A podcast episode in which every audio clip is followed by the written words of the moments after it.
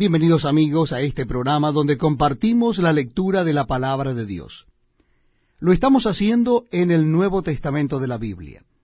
Y en esta oportunidad nuestra lectura ha de comenzar en el capítulo 3 del Evangelio según San Marcos. Repito la cita bíblica, es el capítulo 3 del Evangelio según San Marcos.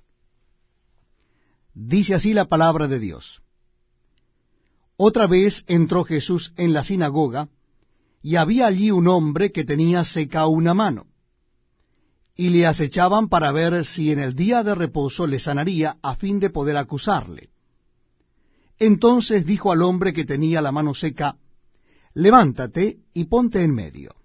Y les dijo, ¿Es lícito en los días de reposo hacer bien o hacer mal, salvar la vida o quitarla? Pero ellos callaban.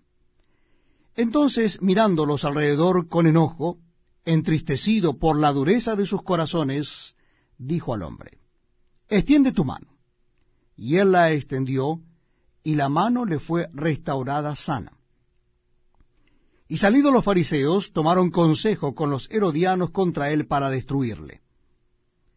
Mas Jesús se retiró al mar con sus discípulos, y le siguió gran multitud de Galilea y de Judea y de Jerusalén, de Idumea, del otro lado del Jordán, y de los alrededores de Tiro y de Sidón. Oyendo cuán grandes cosas hacía, grandes multitudes vinieron a él. Y dijo a sus discípulos que le tuviesen siempre lista la barca a causa del gentío, para que no lo oprimiesen. Porque había sanado a muchos, de manera que por tocarle, cuantos tenían plagas caían sobre él.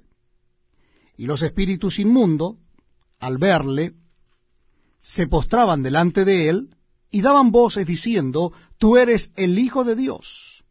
Mas él les reprendía mucho para que no le descubriesen. Después subió al monte y llamó así a los que él quiso, y vinieron a él y estableció a doce para que estuviesen con él y para enviarlos a predicar, y que tuviesen autoridad para sanar enfermedades y para echar fuera demonios. A Simón, a quien puso por sobrenombre Pedro, a Jacobo, hijo de Zebedeo, y a Juan, hermano de Jacobo, a quienes apellidó Boanerges, esto es, hijos del trueno, a Andrés, Felipe, Bartolomé, Mateo, Tomás, Jacobo hijo de Alfeo, Tadeo, Simón el cananista y Judas Iscariote, el que le entregó, y vinieron a casa. Y se agolpó de nuevo la gente, de modo que ellos ni aún podían comer pan.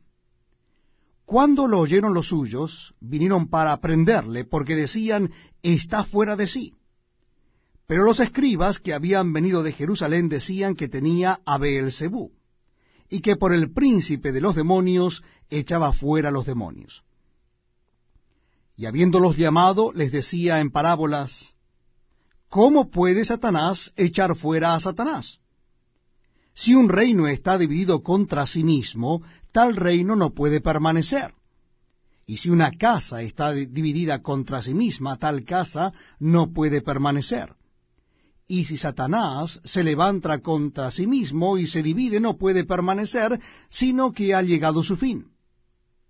Ninguno puede entrar en la casa de un hombre fuerte y saquear sus bienes, si antes no le ata y entonces podrá saquear su casa.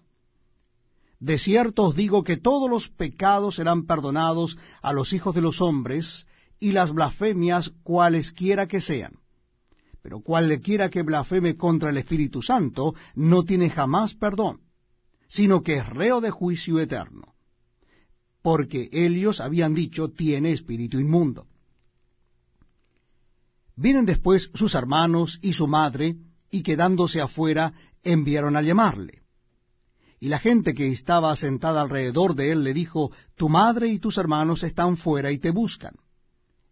Él les respondió diciendo, ¿quién es mi madre y mis hermanos? Y mirando a los que estaban sentados alrededor de él, dijo, He aquí mi madre y mis hermanos.